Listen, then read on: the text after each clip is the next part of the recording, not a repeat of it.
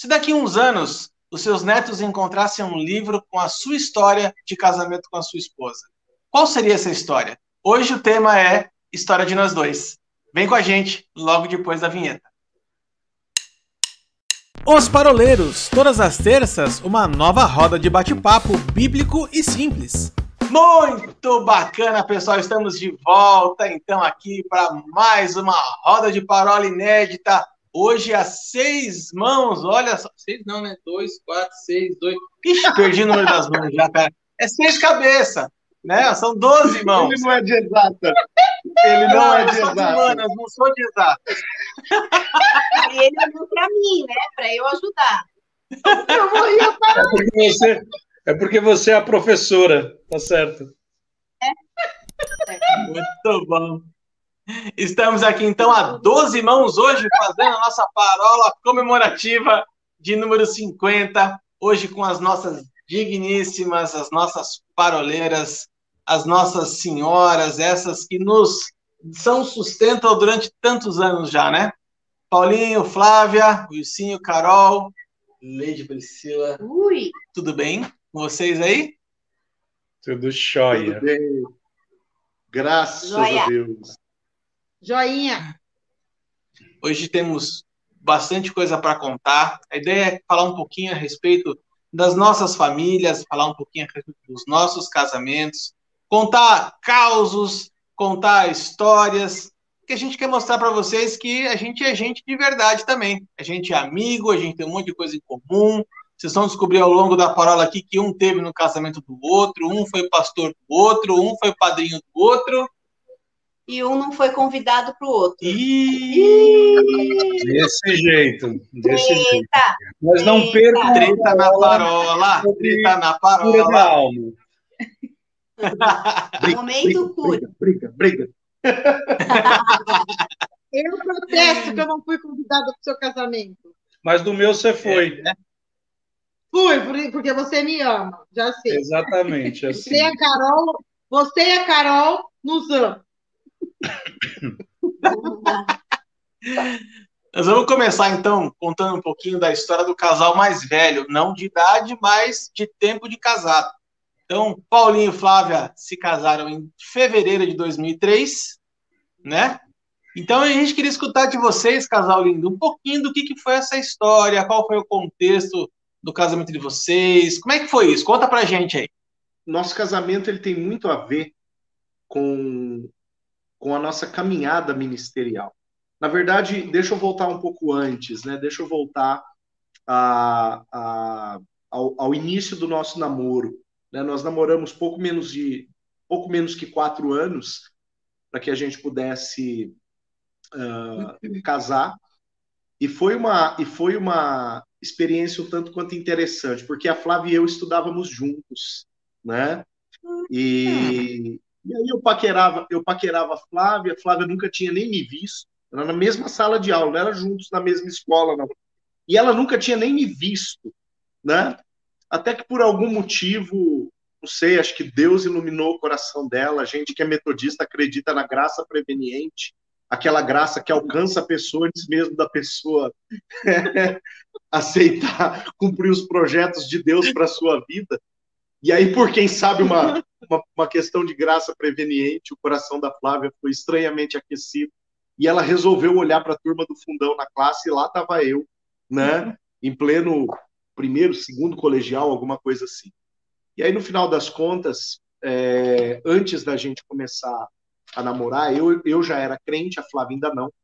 É, antes da gente começar a namorar, eu comecei a eu comecei a fazer duas coisas, né? Orar e agir. Né? A oração no sentido de Deus converte o coração dessa menina. E a ação no sentido de, de acionar todas as minhas amigas da igreja lá em Nice falar assim: vou trazer uma visitante, vocês transformem ela em crente logo. Né? E funcionou. Foi um negócio, foi um negócio que deu certo. Porque eu sei que uh, lá em, sei lá, abril, maio de. de não, até menos, março, é, abril, qualquer coisa do tipo, não. É, não, não, não, não. Lá em maio, junho, comecei a levar a Flávia é, para a igreja, aí as, as, as minhas amigas e cúmplices da igreja lá de Lins já cercaram a Flávia, transformaram a Flávia em crente em tempo recorde, e em junho a gente começa a namorar. né? Em junho nós começamos a namorar. Quando a Flávia já tinha aceitado Jesus como Senhor e Salvador da sua vida, o próximo passo era aceitar eu como seu legítimo esposo. no início, aliás, início, início do processo. início do processo como namorado. Até porque certo, a salvação, a salvação é, é, em desenvolvimento, né, Paulinho? Filipenses é, é desenvolver, é salvação, tá certo, isso mesmo, você fez certo. Filipenses 2,12, desenvolver a vossa salvação com temor e tremor. É bem por aí, né? E aí, no final das contas, é, e, e, isso tudo, eu já tinha um processo de chamado em andamento, né? Aí nós tínhamos os nossos 18 anos de idade, Flávia e eu, e, e o meu processo de chamado, ele já era anterior a isso, né? Então, começamos a namorar com algum tempo antes de casar. É, na verdade, uh, quase um ano antes de nós casarmos, eu trouxe à luz a questão do ministério pastoral para Flávia. Né? No Dia das Mães do ano de 2002, eu trouxe essa informação para ela dizendo que ali, naquele momento, nós tínhamos uma decisão para tomar. Se nós íamos levar este relacionamento para frente e avançar para um casamento, ou se naquele dia o nosso relacionamento terminaria, porque a Flávia ela teria que tomar uma decisão se ela optaria de fato em ser esposa de pastor ou não.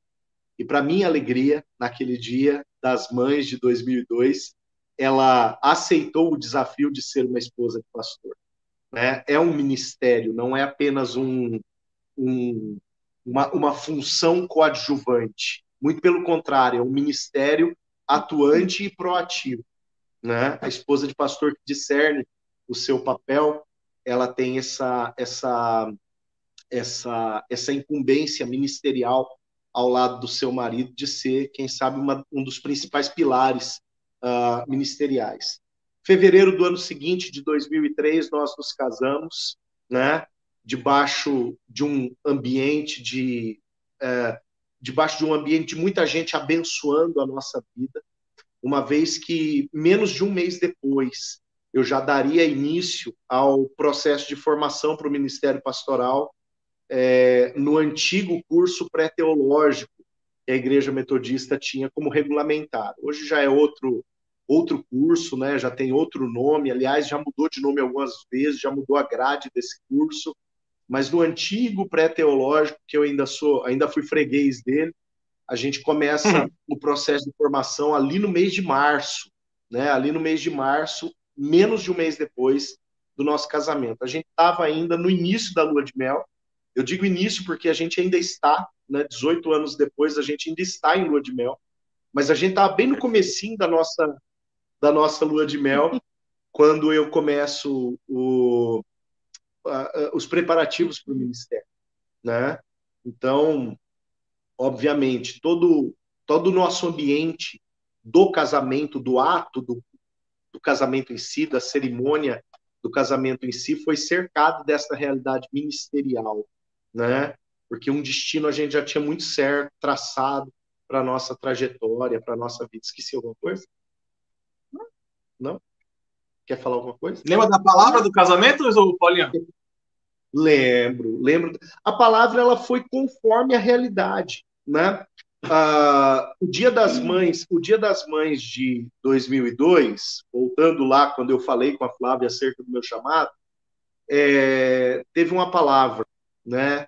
Na verdade, o pastor estava pregando bem lindamente acerca é, de Lídia, Atos 16, no Dia das Mães de 2002, e por uma cambalhota que o Espírito Santo deu naquela mensagem, o pastor uh, ele foi parar em 1 Coríntios 9,16, né? pois se eu prego o evangelho, não tenho de que me gloriar, pois sobre mim é imposta essa obrigação, e ai de mim se eu não pregar o evangelho.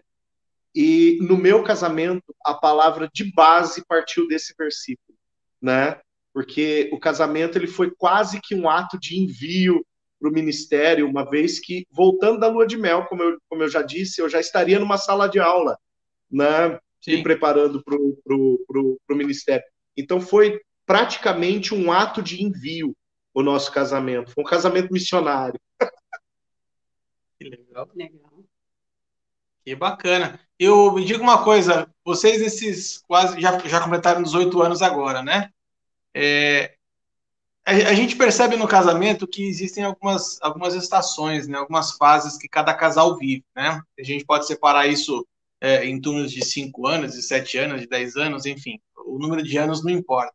Mas existe um, um, um recém-casamento, depois vem a chegada dos filhos, e aí a gente percebe que mais para frente a gente vai, chega num amadurecimento, né, da aliança, do casamento, bem importante. É, que, que, que, ponto vocês poderiam destacar, assim, por exemplo, do começo do casamento de vocês? Pode falar, depois eu falo. Continua. do começo do casamento? É, como é que era, como é que era essa, essa, essa coisa assim do, do porque assim, cada casal traz bagagens diferentes, né? A gente vai falar um pouquinho da nossa própria experiência, é, de cada um trazer as suas bagagens e ter que acomodar essas malas dentro do mesmo guarda-roupa, né? É, a adaptação de vocês, como é que foi? Foi tranquila? Deixa eu falar. Muito engraçado é, porque os casais, eles, é, é, a maioria dos casais brigam por conta de brigam não, né? Tem assim leves discussões por conta de BR, apertar BR. a pasta de dente no meio ou não, né? E a gente não teve isso, né? A gente não teve isso. Acho que a gente apertava do mesmo jeito, alguma coisa assim, né? Mas o mais engraçado que foi que eu sempre falei bastante, né? Acordo falando. E aí, Wilson, fique quieto. E aí eu, eu acordava de manhã e eu falava assim, bom dia e tal, e abraçava, não sei o quê. E o Paulinho assim. É. é eu aguentei qualquer um dia, qualquer, semelha... dias, três qualquer dias. semelhança é mera coincidência, né? A Carol aqui em casa ela acorda de manhã girando no manto. E eu tô assim, ó.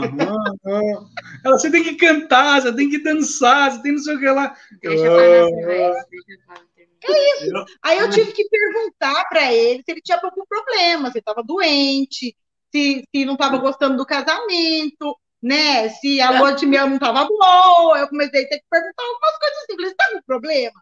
Porque, gente, a pessoa não fala oi para mim, não fala bom dia direito né? Eu arrumo aqui a mesa para tomar café e ele não toma café, ele não toma café. Então, assim, é, é, muito engraçado porque a gente foi se adaptando de um jeito que, que ele começou a melhorar com isso e eu comecei a falar um pouquinho menos, né? E a gente foi se adaptando, né? E hoje eu, hoje eu vejo assim que depois da fase do, da adaptação, que aí a gente né, foi para São Paulo, e aí vocês já conviveram mais com a gente, a gente. É, é, eu, eu vejo que a gente se fundiu mesmo, né? E aí, aí nunca teve mais assim, dificuldade de convivência. A gente sempre se entendeu muito bem, né? É, embora eu tenha assim um, uma personalidade mais forte, né, mais bravinha, né? O, o Paulinho é. Ninguém, ninguém, nunca percebeu isso, né? Você que está é, falando. Gente... Nem o cara da rodoviária, né, Paulinho? Entende. Hã? Nem o cara da rodoviária lembra disso, mas tá tudo certo. mas eu acho engraçado, eu acho engraçado porque assim, quando eu vejo que ele está no limite, né? É, quem fica quieta sou eu, entende? Então, assim, as coisas, a gente começa a, a se, a gente começou a se entender, né, e a se fundir de uma forma que hoje a gente se entende só de olhar um para o outro, né? E eu vejo que hoje, já, né, depois dos filhos, né, de muitas coisas que a gente já passou, hoje a gente está na melhor fase do nosso casamento em todas as áreas, em todas as áreas, né? A gente vive algo assim extraordinário no casamento. Eu, eu vejo isso, né? Eu contemplo isso e, e, todas as noites eu agradeço a Deus por isso, por estar é, nessa nessa fase, né? Da, da nossa vida, né? De, de casal, assim. uma fase muito boa, onde a gente se completa, onde a gente tem é, tudo o que a gente pediu para Deus, né? E, e, além de tudo, onde a gente é, se olha e entende o que o outro está querendo, o que o outro está pensando, né? E isso é muito legal. Então, a adaptação para mim, né, foi tranquila, embora eu tivesse que perguntar para ele: você está doente? Só, só um complemento. É, no que diz respeito à adaptação à vida de casado, eu vou fazer uma comparação com uma pergunta que sempre é feita é, para nós, como família pastoral, que temos um ministério uh, itinerante. Né? Ou seja, a gente passa alguns anos em uma cidade, outros anos em outra cidade, e assim vai. Quando a gente chega numa cidade, como por exemplo, quando a gente chegou em Presidente Prudente, depois de sete anos morando no Mato Grosso do Sul, pastoreando uma igreja é, em, uma, é, é, em uma cidade sumatogrossense. A gente chega em Prudente dois, três, quatro, cinco meses depois, alguém pergunta para nós. Isso é frequente, isso foi frequente. E aí, já se adaptaram na cidade? A, a minha resposta sempre é a mesma. Eu não tenho tempo para me preocupar em me adaptar ou não. Né? Eu tenho que chegar na cidade, amar a cidade e pastorear a cidade. Com a, a, com a nossa vida conjugal, a questão foi muito parecida. Por quê? Porque nós casamos e dez meses depois a gente já estava morando a 500 quilômetros da nossa terra. Que eu nunca tinha saído de Lins, a Flávia nunca tinha saído de Lins. Né? Uhum. E a uhum. gente foi também sem a escolha de nos adaptar. Sem a escolha de nos adaptar porque eu fui para fazer uma faculdade, né? Eu saí de uma, eu já tinha uma outra formação, eu já trabalhava na área dessa outra formação, mas eu fui fazer é, a faculdade de teologia, né? Então eu já tinha um, é, eu não sabia nada acerca da faculdade, de como seria, mas eu já tinha, antes mesmo de mudar, um compromisso todos os dias, das sete da noite às dez e meia da noite, né? Junto com isso, eu precisei bater é, é, a agenda de igrejas em São Paulo para escolher uma igreja que se ajustasse aos meus horários, porque eu trabalhava inclusive no domingo, vocês se lembram disso. E aí calhou Sim. de eu ir para a igreja metodista da Água Fria, onde eu conheci vocês. Também sem, sem chance de me adaptar, porque cheguei lá, o pastor Pereira falou assim: quer trabalhar? Falei, eu quero. Ele falou, então eu já vou te designar como, como, como seminarista. Falei, mas não, designação é só no terceiro ano. Ele falou, aqui não, você caiu na casa errada. Né? Se você quer designação no terceiro ano, você vai caçar outra igreja, porque você chegou aqui, né, juntou a fome e a vontade de comer. Falei, então vamos trabalhar. Né? E aí alguém pergunta, tá adaptado? Tá adaptado como? Que escolha eu tenho? Né? Então, no final das contas, a nossa vida conjugal, ela funcionou mais ou menos da mesma forma. Outro dia, eu fazendo as contas, eu falei para Flávia, Flávia, você já parou para perceber que nós temos mais tempo um do lado do outro do que sem, do, do que uh, o nosso período solteiro? Nós já temos mais tempo de vida um do lado do outro do que o nosso tempo de solteiro, né? Hoje a nossa vida juntos, ela tem dois anos a mais do que a nossa vida de solteiro. Se for juntar os anos de namoro, nós temos 22 anos, 20, 20 é, indo para 23 anos né, juntos.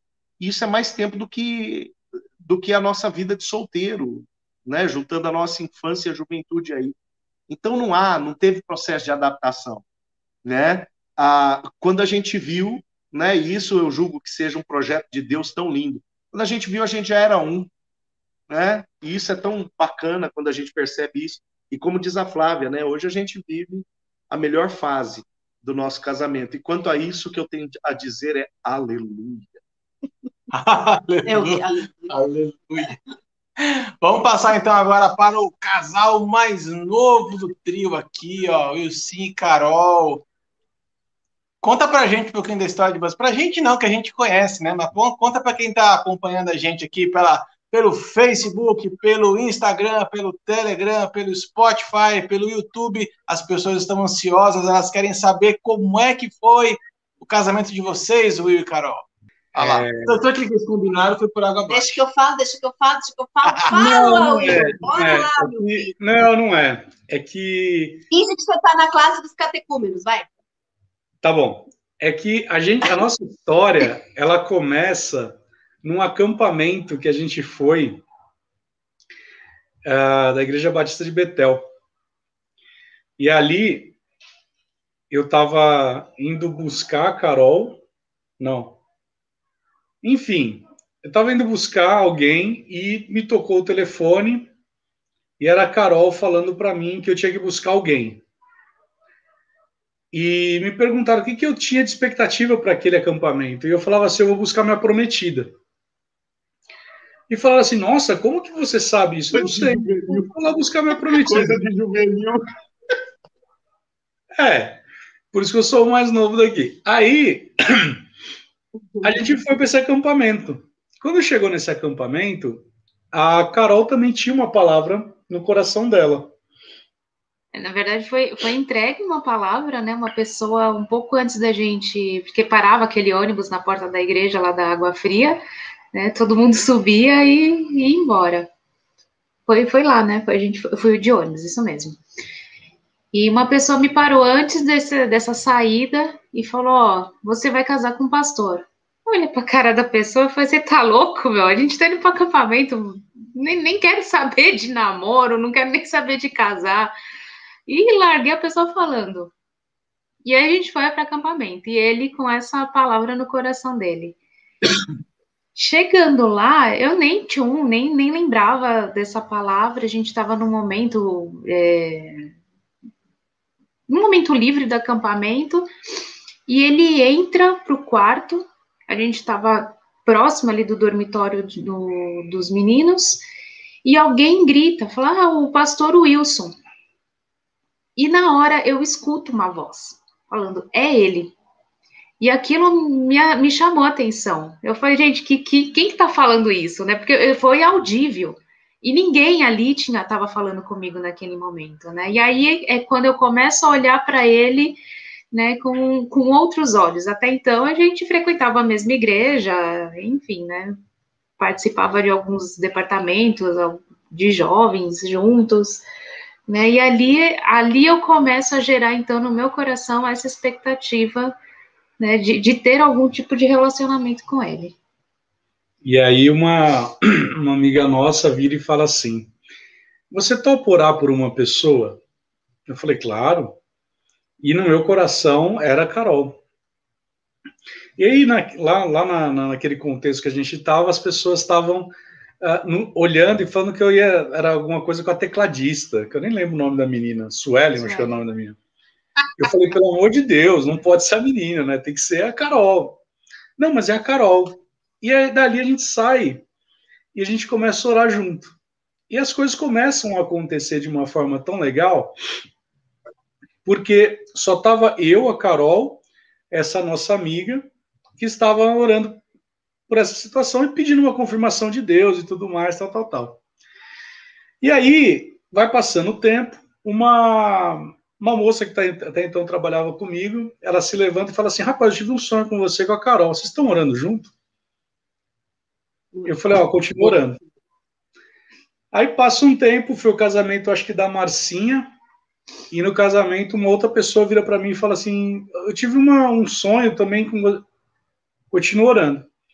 Aí, nesse processo de conversão do Paulinho, que a gente acompanhou lá em São Paulo. Conversão. É... Conversão. Teve... É, ele contou uma história. Não, é que ele contou uma história aí que conversou antes e tal. Mas a gente já sabe que nas outras parolas, eu e o Arthur, a gente evangelizou o Paulinho e tal, tem toda uma história. Aí, a gente convidou o Paulinho para conhecer a primeira igreja batista da Lapa lá na Drownsfield. Eu lembro como se fosse hoje. A gente foi para lá tal, e ninguém, eu e a Carol, a gente não se tocava, nada disso. Cada um ficava no seu, mas a gente estava no propósito de oração. E acabou o culto, eu fui deixar a Carol na casa dela. O Paulinho falou assim: eu, no meio do, do culto, eu tive uma visão que muda a minha vida e a sua vida. Eu, pá, Tá aí, é o ministério. O rapaz é seminarista, vai mudar a vida dele, vai mudar a minha também. É isso aí. E falei isso para ele. Só que ele falou assim: não, mas eu vou, eu preciso falar com você depois que você deixar a Carol. Deixei a Carol na casa dele. na casa dela, e fui levar o Paulinho, que morava até então na cantareira lá na, na, na Sabesp. E ele parou e me contou, ele falou, olha, eu tive uma visão, eu não sei se você e a Carol estão pensando em alguma coisa, vocês estão nutrindo algum sentimento e tal, mas eu vi eu fazendo o casamento de vocês dois, e isso é uma mudança, porque muda o meu ministério e muda a vida de vocês dois. Eu falei, amém, nós temos orado e tal, tal, tal, tal, tal. Mas, diferentemente de muitos casais, a minha sogra, muito top, um dia virou para Carol e falou assim: Vem cá, vocês vão ficar orando até quando? Não falou para mim, né? Falou para ela. Até quando vocês vão ficar orando nesse negócio de vai não vai? Você vai esperar alguém chegar nele assim? Aí diz ela, né? Que... Não lembro disso, não. Aí ela diz assim, diz que, diz que ela Mas... virou, diz que ela virou pra mim, não, mãe, que isso? Jamais! Mas assim, a gente passou um bom tempo orando, né? Foram quase três meses, né? Foram três meses. Foram, foram três meses orando antes da gente tomar uma decisão, né? Coisa que a gente não vê hoje acontecendo, né? A pessoa simplesmente se olha e vamos, vamos começar a namorar. E vamos orar em línguas. E, e não, a gente passou três meses. Depois desses três meses, eu ainda falei, eu só aceito namorar com você. eu só aceito namorar com você se você for falar com os meus pais. Né? Não é assim, eu não vou chegar em casa avisando que eu tô namorando, não, você vai lá e vai falar com eles. É, então, teve essa questão também, a moda antiga, né? É, pedido de casamento também foi a moda, a moda antiga, né? Claro que a gente tinha que ter certeza se a gente queria, né? Mas, não, mas também tá teve. uma parte. Mas durante esse período todo, eu e a Carol, a gente se separou duas vezes. E na segunda vez que a gente se separou, a gente ficou dois anos separados. E... Nossa, deu tudo isso, gente. Foi. Foi. E aí, nisso que eu. Dois anos separados, Deus acordava ela de madrugada.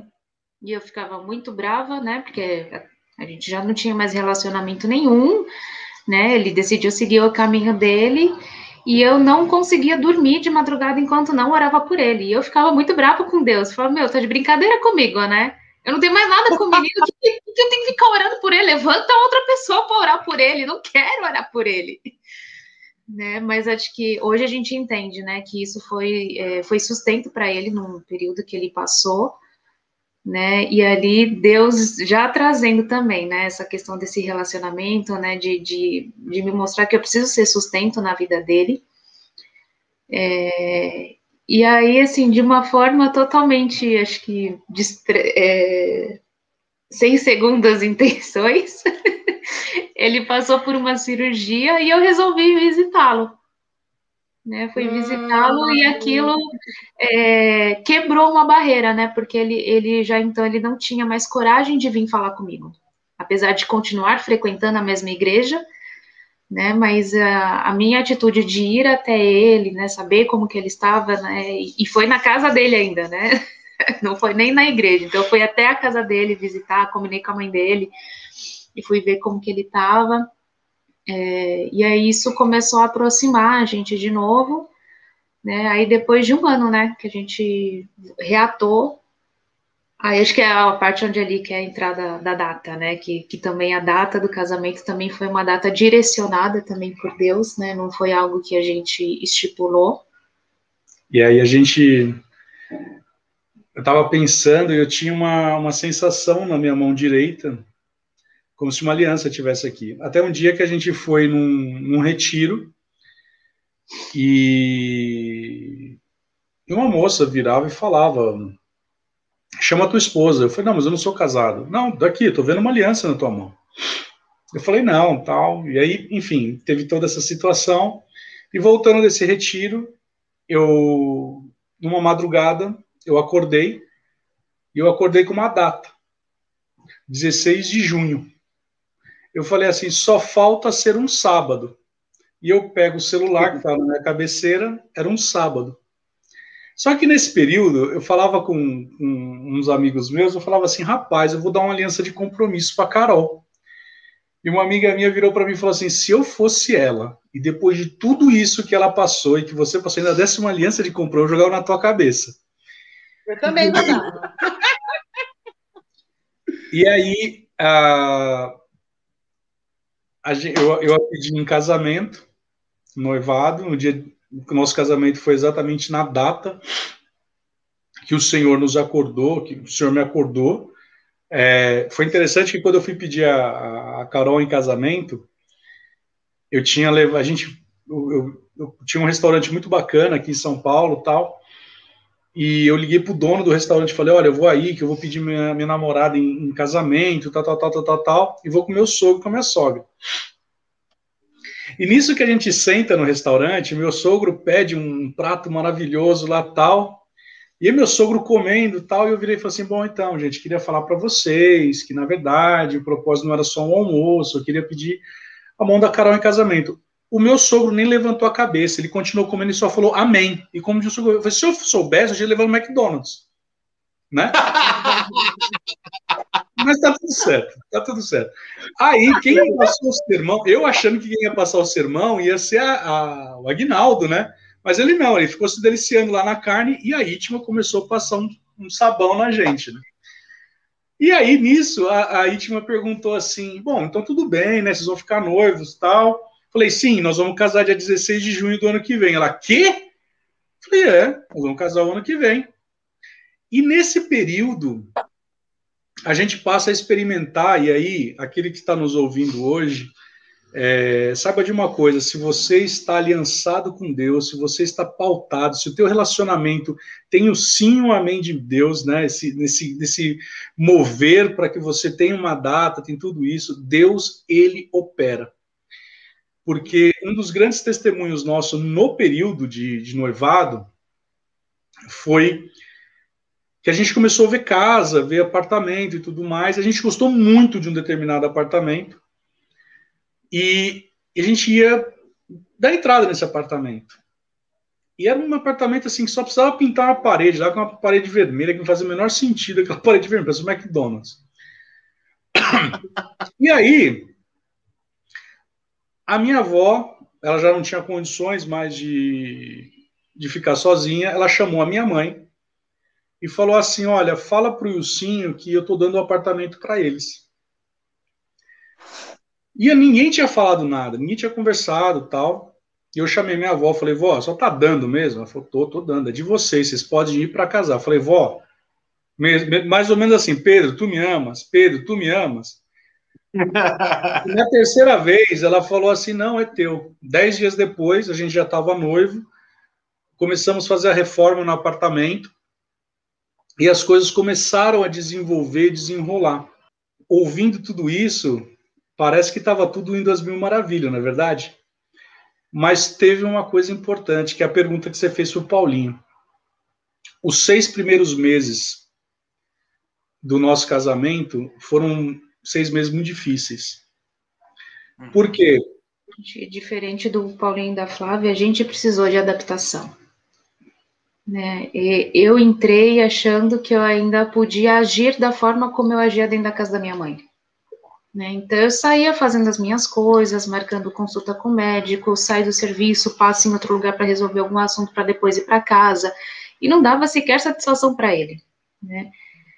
E, e aí a gente, e eu sempre tive uma questão de comunicação, né, de, de não ter uma comunicação clara. E então, realmente, não falava, chegava em casa, né? Tipo, ó, o médico trouxe esse remédio porque o médico mandou eu tomar. Tá, mas que médico? Por que você tá tomando esse remédio, né? O que está acontecendo, né? Não, não falava o que, que acontecia comigo. E, então, esses, esses os, os primeiros meses foram bem difíceis. A gente teve um casal muito importante na nossa vida que trouxe essa conscientização pra gente, né? E aí eu pude entender que dentro de um relacionamento entre marido e mulher, eu não tenho que dar satisfação. Eu tenho que sim compartilhar a minha vida, né? Quando ela, a, essa nossa amiga me fez entender, é, a, a, me fez mudar a perspectiva, né? Que eu falar, ah, agora é o meu dono, né? Tem que ficar falando tudo para ele. Não, é compartilhar, né? Tudo aquilo que está acontecendo comigo. É, não foi, claro, também, né, da noite para o dia, né, que a gente conseguiu se, ade se, se adequar, né? Mas hoje eu tenho essa consciência de que hoje eu não, ele não é o meu dono, né? Ele é o meu companheiro, ele é o meu parceiro, né? Não preciso ter mais medo de ficar falando nada.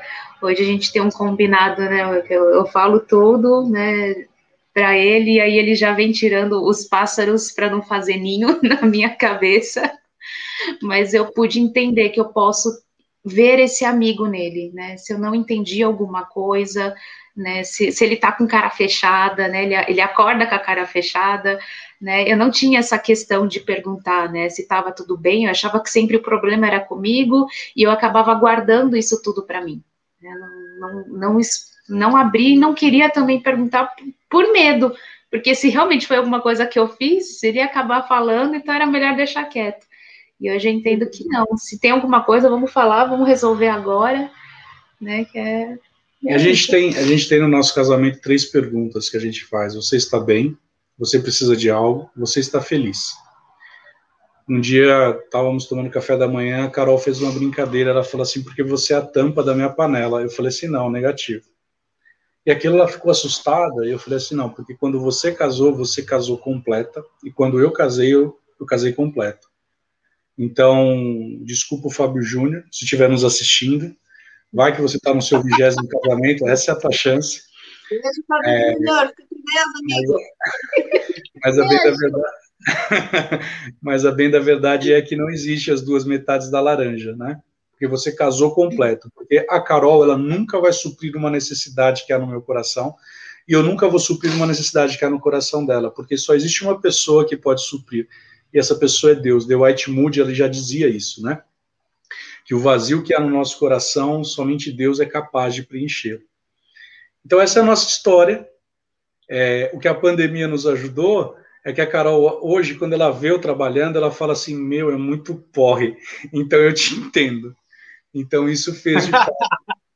É, de fato. É, esse é um ponto que eu chegava em casa, né, e ele de cara fechada, todo mal-humorado. Eu falava, meu, agora que a gente pode estar junto, né? Agora passou o dia inteiro longe, ainda tem que ficar com a cara amarrada ainda do meu lado, né? Mas agora eu entendo o que, que ele passa.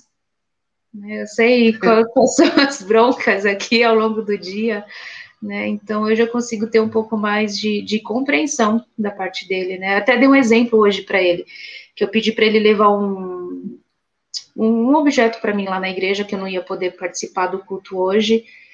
E na hora que eu vi, mas que eu vi que estava na mesa, que ele já tinha saído, me veio assim um, um ódio. Eu falei, não acredito que ele esqueceu. Eu vou ligar para ele. Eu falei, não, não posso ligar para ele. Né? Hoje é um dia que ele foi chamado para ministrar, e se eu ligar para ele brigando com ele, o que, que, pode acontecer? Então, respira, vamos achar um plano B. Né? Então, isso também vai trazendo com o tempo maturidade para a gente também, né? Para a gente não sair explodindo, jogando, soltando os cachorros em cima do marido também, né? Acho que tem que ter essa, essa cumplicidade entre a gente. Uma coisa que eu tenho convicção, e Wilson e Carol dando testemunho de vocês, é, na, na, na live da semana passada, no Paroleiros da semana passada, a gente falou acerca de aliança, né? Eu acho que uma das coisas que, no modelo de aliança estabelecido pelo Senhor, ah, uma das coisas que ah, mais caracteriza, mais identifica a aliança estabelecida por Deus é a transparência, né? É a comunicação franca, é o conte-me tudo, não me esconda nada, né? Jesus até aquilo que era impopular ele falava para os seus discípulos porque eles tinham uma aliança. Jesus dizia, ó, convém que o filho do homem seja morto. E Pedro não, é isso a gente não quer ouvir. E Jesus vira para Pedro e dá uma reda de Satanás, porque aquilo é o que tinha que ser, aquilo era o que tinha que ser dito. Gostasse Pedro ou não, né? Arthur e Priscila, conta pra gente a aliança de vocês, conta a história de vocês também. Vamos contar. Eu quero deixar aqui uma, uma palavra para a gente retomar no final só, para você dar tempo de vocês irem pensando. Se vocês fossem resumir o casamento de vocês hoje, a história de vocês, numa palavra, qual seria ela? Pensa, no final nós vamos falar as nossas palavras aqui. Acho que isso, isso dá uma lição bem bacana.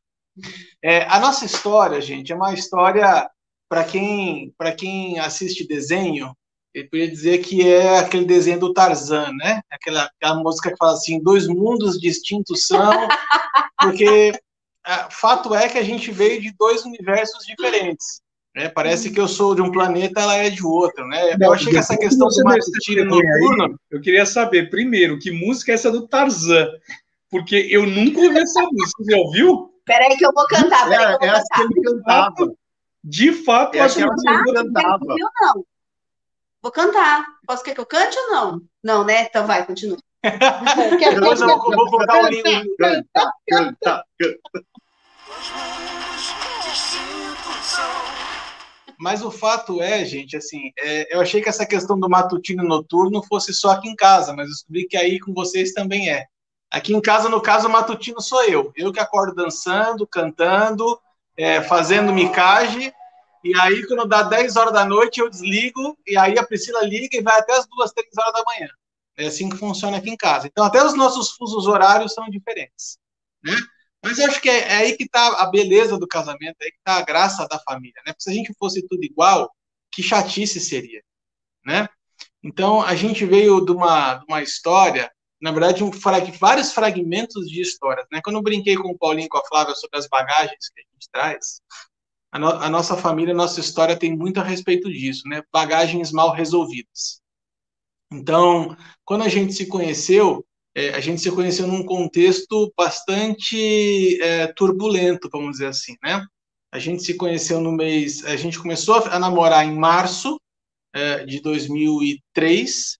Infelizmente, em maio, a mãe da Priscila veio a falecer, né? É, então, eu conheci muito pouco da família dela, conheci muito pouco do convívio dela. E aí eu, come, eu tive, a, a gente teve que ter um contato assim com os familiares, meio que tudo muito atropelado, né? Porque as coisas não, não foram num fluxo natural, normal, vamos dizer assim, né? É, nós dois viemos é, de duas casas, tiveram casamentos desmanchados. Tanto os meus pais como os pais dela são separados. Então a gente veio com uma bagagem a, a respeito de casamento, de aliança, é, um pouco, um pouco é, tumultuado. Então, a palavra divórcio para a gente era algo aceitável. A, palavra, a, a ideia de eh, não dar certo era algo aceitável. Então, a gente teve que, ao longo dos anos, tratar isso de uma forma e que isso deixasse de ser algo do nosso vocabulário. Então, a, a gente namorou por pouco tempo, né? Eu, é, a gente tem uma distância de idade que são sete anos. Então, quando comecei a namorar com a Priscila, eu já tinha 27, ela tinha 20. Então, então, assim, além de um contexto diferente, de família diferente, a família dela é toda para fora, a minha família é toda para dentro. É, a, a, Priscila tinha acabado de se converter nessa época, então ela era daquelas pentecostal do reteté. E eu era de uma igreja tão tradicional que nem bater palma no louvor podia. Então, a gente, assim, veio num, num, num choque de realidades muito grande. Mas uma coisa para a gente sempre foi clara né? A, é, a, gente queria estar um com o outro. Então, a gente, de posse dessa, dessa condição de querer estar juntos um com o outro, a gente é, se abraçou e, e, teve que enfrentar muitas adversidades, muitas. É, não foram poucas mesmo. Adversidades de aceitação da família, a diversidade de uh, financeira, é, a diversidade de valores, é, de comportamento, então, tem muito aquilo que a Carol falou também, né? A gente às vezes vem para um casamento achando que a gente pode repetir alguns comportamentos diante do casamento. Então, a gente teve que se adaptar meio que na marra. Por quê? Porque a gente namorou pouco, a gente namorou um ano e meio só. Então, em um ano e meio, a gente não, não tem tantas condições de conhecer o nosso parceiro tão a fundo, talvez, como a Flávia e o Paulinho, que tiveram quatro anos de namoro, né? Então, a gente casou e foi se adaptando aos trancos e barrancos. E ainda quando a gente namora, é diferente de quando a gente está casado, né? O namoro, naquele momento em que tá tudo tá tudo lindo, se você brigou, um vai para uma casa, outro vai para outra, e tá tudo certo. É, como eu estava num período é, me convertendo, foi, bom, eu não vou para a igreja que você frequentava, no caso do Arthur, né? É, eu falei para o Arthur vice e vice-versa. Arthur falou, ah, eu também não vou na que você frequenta, porque eu não vou me adaptar. Falei, ah, então vamos encontrar uma que nós dois vamos nos adaptar. E daí a gente foi para a Metodista da Água Fria. Aí ele me levou para algumas para algumas igrejas e quando entrou na Metodista da Água Fria, eu falei, opa, aqui tá, tá legal, gostei, né? Acho que aqui a gente, eu consigo me adaptar bem, acho que vai ser um momento precioso para a gente. Aí a gente foi. Mas, gente, faltou muito, assim, maturidade em vários aspectos, assim. É, a ausência da minha mãe foi muito difícil, a, a, adaptação com o meu pai na ocasião também foi muito difícil, porque é, meu pai era distante, né, é, até por conta da, da, separação, do divórcio, de tudo isso. Então, houve uma reaproximação e, ao mesmo tempo, um distanciamento. Foi algo muito, muito difícil. É, e aí nós acabamos nos casando, né? Um ano e meio depois, dentro desse contexto, então, diferente do Ilcim e da Carol, que tiveram um tempo de oração, a gente não teve esse tempo. Né? A gente tinha, assim como o Arthur falou, a vontade de estarmos juntos, né? De, de seguir juntos, nós nos amávamos, nós éramos apaixonados. Não, estamos falando de um, de um passado, né? mas não não nesse contexto de, de consciência do que é uma aliança, do quanto é muito sério se você quebrar uma aliança, é, da presença de Deus no nosso casamento. Então, assim, tudo a gente foi aprendendo, né? Graças a Deus, assim, com pessoas de Deus que nos, apanhar, nos apoiaram e pessoas maduras, né? Uh, em várias fases do nosso casamento. E hoje eu posso dizer, né, como todas disseram, eu posso dizer que hoje a gente vive um momento muito precioso no nosso casamento, assim, um momento de cumplicidade, um momento de aliança, um momento de alegria, uh, enfim, de lealdade. É, tem duas coisas que eu acho que são importantes, né, que talvez tenham sido é, pontos importantes para a gente. Primeira coisa é que quando a gente uh, decidiu estar junto, é, como disse para vocês, a gente veio de uma cultura de casas desfeitas, né?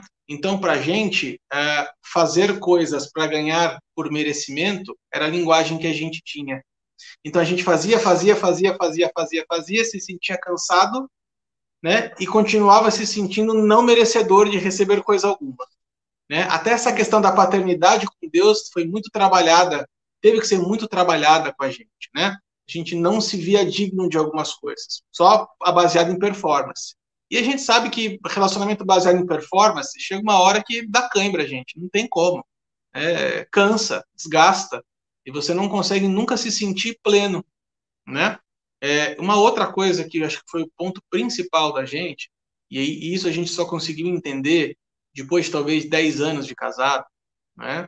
depois da nossa mudança para cá, para Curitiba, e o Paulinho tem uma, uma, presença fundamental nessa mudança, né? Uhum. o Wilsinho também bastante importante para a gente. É, a gente aprendeu que casamento significa, apesar de sermos indivíduos completos, nós temos que olhar para a mesma direção. Uhum. E aí, esse, esse era, talvez fosse foi um dos grandes erros da gente. É, não olhar para a mesma direção. A gente olhava cada um para o seu umbigo, cada um para a sua necessidade, e falava assim: você não atende a minha necessidade, então eu brigo com você, e vice-versa. Né? Quando a gente aprendeu a assim, nós temos que parar de brigar um com o outro, temos que parar de medir força um com o outro e começarmos a usar a nossa força na mesma direção, eu acho que esse foi um grande divisor de águas para o nosso relacionamento, para o nosso casamento. Por isso que na semana passada eu fui tão enfático ao falar que aliança para a gente significa unidade. Porque para a gente o casamento só começou a fazer sentido quando a gente se percebeu um e não duas pessoas juntas, né? Mas uma coisa só. É um, é um destino só, é um propósito só. Se eu erro, ela sofre. Se ela erra, eu sofro. É, e por aí vai, né? E então é, essa questão acho que foi muito importante para a gente. É, o nosso casamento teve uma palavra para a gente foi muito importante e é importante até o dia de hoje, que está lá em Marcos 4, que vai falar sobre a parábola da semente, né? Então, a gente, desde aquela época, entende que é, aquilo, aquilo que a gente plantar um na vida do outro é aquilo que a gente vai colher.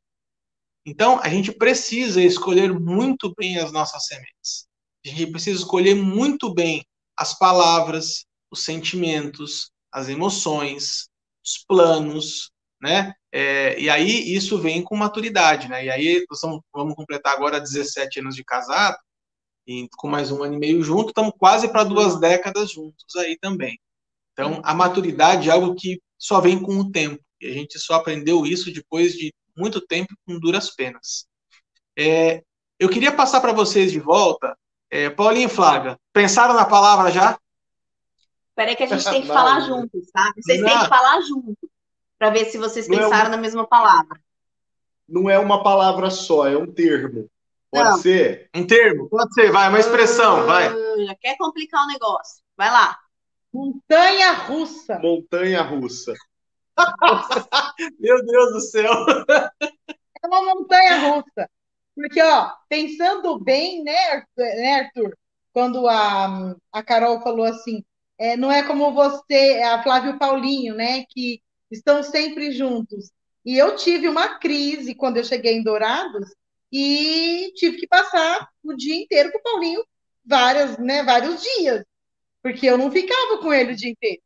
E aí a coisa, a coisa ficou um pouquinho complicada também, né? A gente também teve alguns altos e baixos naquela época. Porque, poxa vida, a pessoa coloca uma coisa lá em cima da mesa e larga o dia inteiro, né? Aí você fica bravo com a pessoa, né? Aí você começa a, a, a ver algumas coisas que não surgiu na adaptação do, da primeira fase do casamento, mas chegou ali no meinho, onde você está se preparando para ter filho, você vê que o cara é um pouco é um pouco relaxado, você fala, né? Não é relaxado, mas acaba isso, isso vem na mente da mulher, mas que relaxa, está aqui em cima da mesa, E o nosso, o a nosso, toalha, o né? nosso preparando para ter filho foi, ó, um, sete anos de casados, né? Mas assim, a, a minha visão de montanha-russa, na hora que a Flávia falou montanha-russa, logo que você falou, a gente deu risada aqui, porque ela falou esse termo.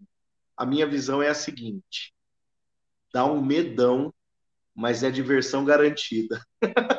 Você grita, ó, você grita, você chora, Você você treme de medo, daqui a pouco você está rindo e, e precisa se agarrar em alguém, e precisa se agarrar em alguém, e cada volta que ela termina é, um é uma sensação de vitória. né? Tem que estar Gente, ali não junto. podia ser mais perfeito isso. Amei, amei, amei, amei. Boa. Gostei. É, não, que eu, virei pro Paulinho e falei, montanha não é outra coisa. E, Ca- e a Carol e o Will? Não, Qual a palavra que coisa. Pizza. Pizza. Ah, pizza? Por quê, gente? E tudo acaba em pizza? Nós temos uma teoria de que, na verdade, o maná era derramado em forma de pizza para o povo no deserto. Né? Todo dia é o suprimento diário que nós temos que buscar em Deus. Então, por isso, é pizza. Inclusive porque nessa pandemia, pizza é o que não faltou aqui em casa. Boa. Mas acho que é, é, é uma caminhada diária, né? Acho que todo dia a gente tem que fazer valer a pena o relacionamento, né? É uma construção. Então, é, é essa brincadeira com o maná, né? Que é, a- é aquela porção do dia, né? Não adianta a gente querer projetar e guardar lá para frente. Não, a gente vai trabalhar hoje, no dia de amanhã a gente vai trabalhando e vai construindo, vai caminhando. Show. A gente estava aqui trocando olhares aí, a Priscila, tentando achar um termo aqui, a gente achou um termo que é, que é comum para os dois, né? Na verdade, eu quero, é, também não é uma palavra, poderia ser uma palavra, mas a gente vai usar uma frase que é uma frase que dita a nossa, tem ditado a nossa vida nos últimos anos aí. Sem perdão, não há vida dois. Né? É, o nosso casamento a gente pode resumir como recomeços é sempre tempo de conserto e é sempre tempo de recomeçar, né? Então, é, essa palavra para a gente faz muito sentido, né? Não existe vida a dois sem perdão. É, a gente está chegando no final, aqui temos mais uns cinco minutinhos para a gente compartilhar. É, o que, que as nossas famílias hoje podem trazer de impacto para outras casas, para outras famílias? Bem. Algo que está no meu coração desde que começamos aqui. É, no nosso caso, a gente tem muita, muito testemunho de confirmação, né? O Wilson, com uma certeza, nu- numa nota no espírito dele de que ele iria buscar a esposa naquele lugar. Eu pude ouvir a voz de Deus audivelmente com relação à data, né? Mas é, eu tenho para mim, assim, que por mais que aparecesse o anjo Gabriel, até mesmo a gente pudesse ver a glória de Deus com os nossos olhos, né, carnais aqui. Não adianta, né? Se a gente pode ter uma confirmação de Deus, mas se a gente não faz acontecer o nosso relacionamento, Você pode ter a palavra de quem for, né? Você pode ter a confirmação de quem for, mas quem faz acontecer somos nós, né? É, debaixo de oração, debaixo de, de buscar a direção de Deus e estar disposto a perdoar, a reconhecer os erros, né? Então, assim, por mais que a gente tenha tido palavra de Deus confirmando o nosso relacionamento, a gente não pode se basear nisso para achar que vai dar certo. Né? Nós temos que fazer dar certo o nosso relacionamento. É o casamento ele tem que ser regado diariamente, né? Ele tem que ser cuidado, tem que ser adubado diariamente, como se fosse uma plantinha, né? A gente tem que adubar, regar, cuidar. Assim também é o casamento, né? Eu lembro de uma palavra do Paulinho uns anos atrás, exatamente em relação à situação de vocês, é, Carol e Will. O, o Paulinho vai trazer memória, né? Assim, a, a promessa tem sempre duas partes: a parte de Deus e a nossa parte. Uhum. E as duas têm que acontecer, né, Paulinho? Exato. E a parte nossa, Deus não põe a mão.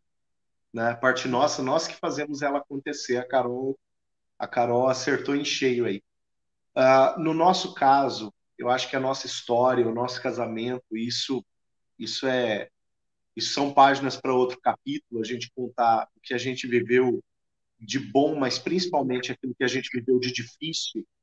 Uh, o nosso casamento a gente aprendeu que as coisas não são descartáveis que a gente precisa persistir uhum. muito e que nem tudo é do jeito que a gente gostaria que fosse. Mas em tudo uhum. nós temos que aprender a lidar com a suficiência que Deus nos permite ter e viver.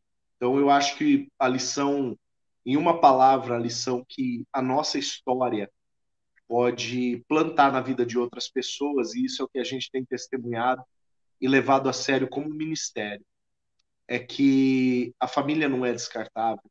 Muito pelo contrário, uh, é necessário é necessário que a família seja resistente aos dias maus. Uhum. E principalmente perseverante. Né? Além de resistente, perseverante. Né? A gente precisa estar ali né?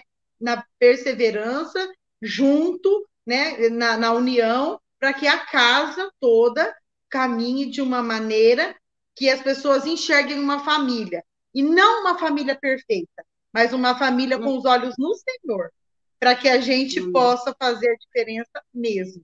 Se não, mesmo sendo imperfeitos, né? A gente é, faz a diferença. Imperfeitos, porém em harmonia. Sim. É, eu gosto de uma, uma frase que a gente escutou de um pastor aqui de Curitiba, durante um sermão, ele virou para a igreja e falou a seguinte coisa: Gente, casamento é difícil? E aí as pessoas disseram: É, é difícil. Aí o pastor respondeu: Não, casamento não é difícil. As pessoas é que são. Então a gente precisa. Na mosca. Na mosca. A gente precisa, a gente precisa aprender, gente, a, a se entender a se respeitar e principalmente né, a entender que é, é, exatamente nas nossas diferenças que a gente completa um ao outro. Que a gente é, ajuda é, no relacionamento aquilo que às vezes falta no outro. Né? Se para um falta paciência, para o outro tem bastante paciência. É, entender que a gente é diferente, nós somos diferentes. Mas que se a gente, se cada um de nós entendermos o nosso papel e o nosso propósito dentro dessa relação, eu acredito que a gente pode ir muito, muito, muito longe, impactar muita gente. Semana que vem, gente, na próxima parola, nós vamos falar a respeito de que família é um ministério. Nós vamos falar a respeito do papel do esposo, da esposa, e vamos, vamos falar a verdade. Nós vamos sair um pouquinho desse lugar comum de puxar aqueles textos sempre os mesmos, né, de Efésios e tal. Eu acredito que a gente vai trazer uma parola fantástica, que nós vamos falar sobre casamento e família é um mistério, é um ministério, é um mistério, mas é um ministério, é um também. Então eu queria agradecer mais uma vez esses casais maravilhosos que há quase 20 anos fazem a nossa vida mais feliz. Obrigado, Paulinho, obrigado, Flávia, obrigado, Carol, obrigado, Will. Obrigado, meu amigo. Faz coraçãozinho ali, ó. Que a gente possa.